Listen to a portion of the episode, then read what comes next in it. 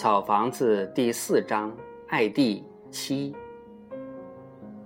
桑桑读完五年级的那个暑假，这一天和往常一样，但在黄昏时分，桑桑的嚎啕大哭告诉这里的所有人，秦大奶奶与油麻地的人永远分别了。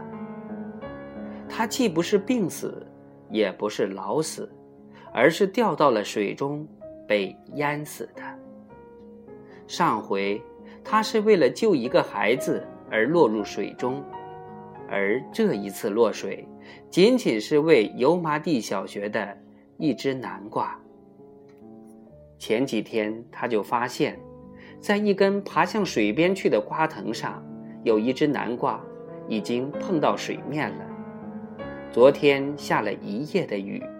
今天那只南瓜已经几乎沉入水中了，水不住地冲着那只南瓜，眼见着瓜要成熟了，他想将那只南瓜拉出水面，让它躺到坡上。他顺坡滑了下去，然而却滑到了水中。也许是因为他太老了。他几乎没有一点挣扎，就沉入水中。当时，对岸有一个妇女正在水边洗衣服，看到他要用拐棍去捞那只南瓜，就阻止他。但他的耳朵已聋得很深了，没有听见。还未等这个妇女反应过来，他就滑入了水中。这一回。他再也没有活过来。晚上，油麻地小学的全体师生都来为他守灵。他穿上了桑桑的母亲早已为他准备好的衣服，躺在用门板为他搭的床上，脚前与头前。各点了一支高高的蜡烛。桑桑一直坐在他的身边，他看到烛光里的秦大奶奶，神情显得十分安详。有时大人们偶尔离去，只剩他一人坐在那儿时，他也一点儿不感到害怕。在把秦大奶奶装入棺材之前，桑乔亲自用镰刀。割了一捆艾，将它们铺在棺材里。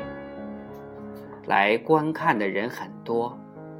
按当地风俗，给这样的老人封棺时，应取一绺儿孙的头发放在老人的身边。然而，秦大奶奶并无儿孙。有人想到了桑桑，就同桑桑的母亲商量，能不能。从桑桑的头上取一绺头发。桑桑的母亲说：“老人在世，最喜欢的一个孩子就是桑桑，他就该送他一绺头发。”有人拿剪子来，叫桑桑过来。桑桑过来了，把头低下，一绺头发被剪落在纸上，以后。他们将永远的去陪伴老人。给秦大奶奶送葬的队伍之壮观，是油麻地有史以来所没有的，大概也是油麻地以后的历史里不可能有的。油麻地小学的老师与孩子们一个挨一个的排着，长长的队伍在田野上已离了。一里多地，墓地是桑乔选的，是一块好地。他说：“老人生前喜欢地。”目前是一大片艾，都是从原先的艾地移来的。由于孩子们天天来浇水，竟然没有一棵死去，它们笔直的挺着。在从田野上吹来的风中摇响着叶子，终日散发着它们特有的香气。